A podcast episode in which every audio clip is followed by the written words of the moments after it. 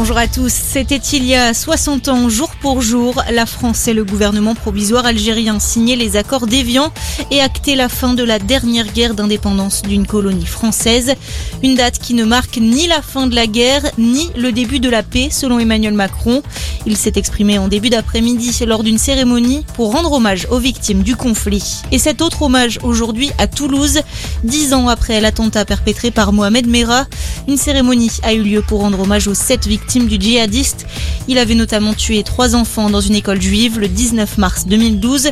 Quatre jours plus tôt, il avait mortellement tiré sur deux militaires à Montauban. Un autre avait été blessé. Demain, 2000 personnes sont attendues pour une grande cérémonie.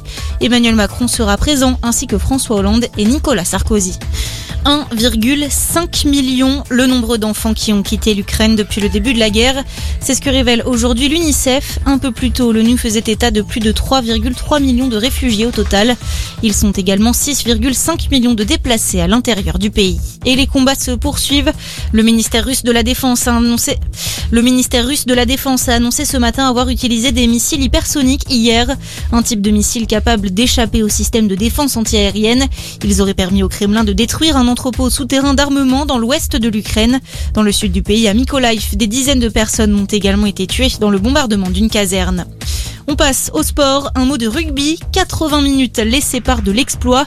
Le 15 de France peut écrire une nouvelle page de son histoire ce soir en remportant son dixième grand chelem. Dernier match du tournoi des Six Nations face à l'Angleterre. Coup d'envoi 21h au Stade de France. Et puis du foot, Karim Benzema forfait. Il ne jouera pas le Classico demain soir. Pas de match en sélection non plus ce mois-ci. Les Bleus doivent affronter la Côte d'Ivoire vendredi prochain et l'Afrique du Sud le 29 mars en match amicaux. C'est donc Olivier Giroud qui enfilera le maillot tricolore. Bonne journée à tous.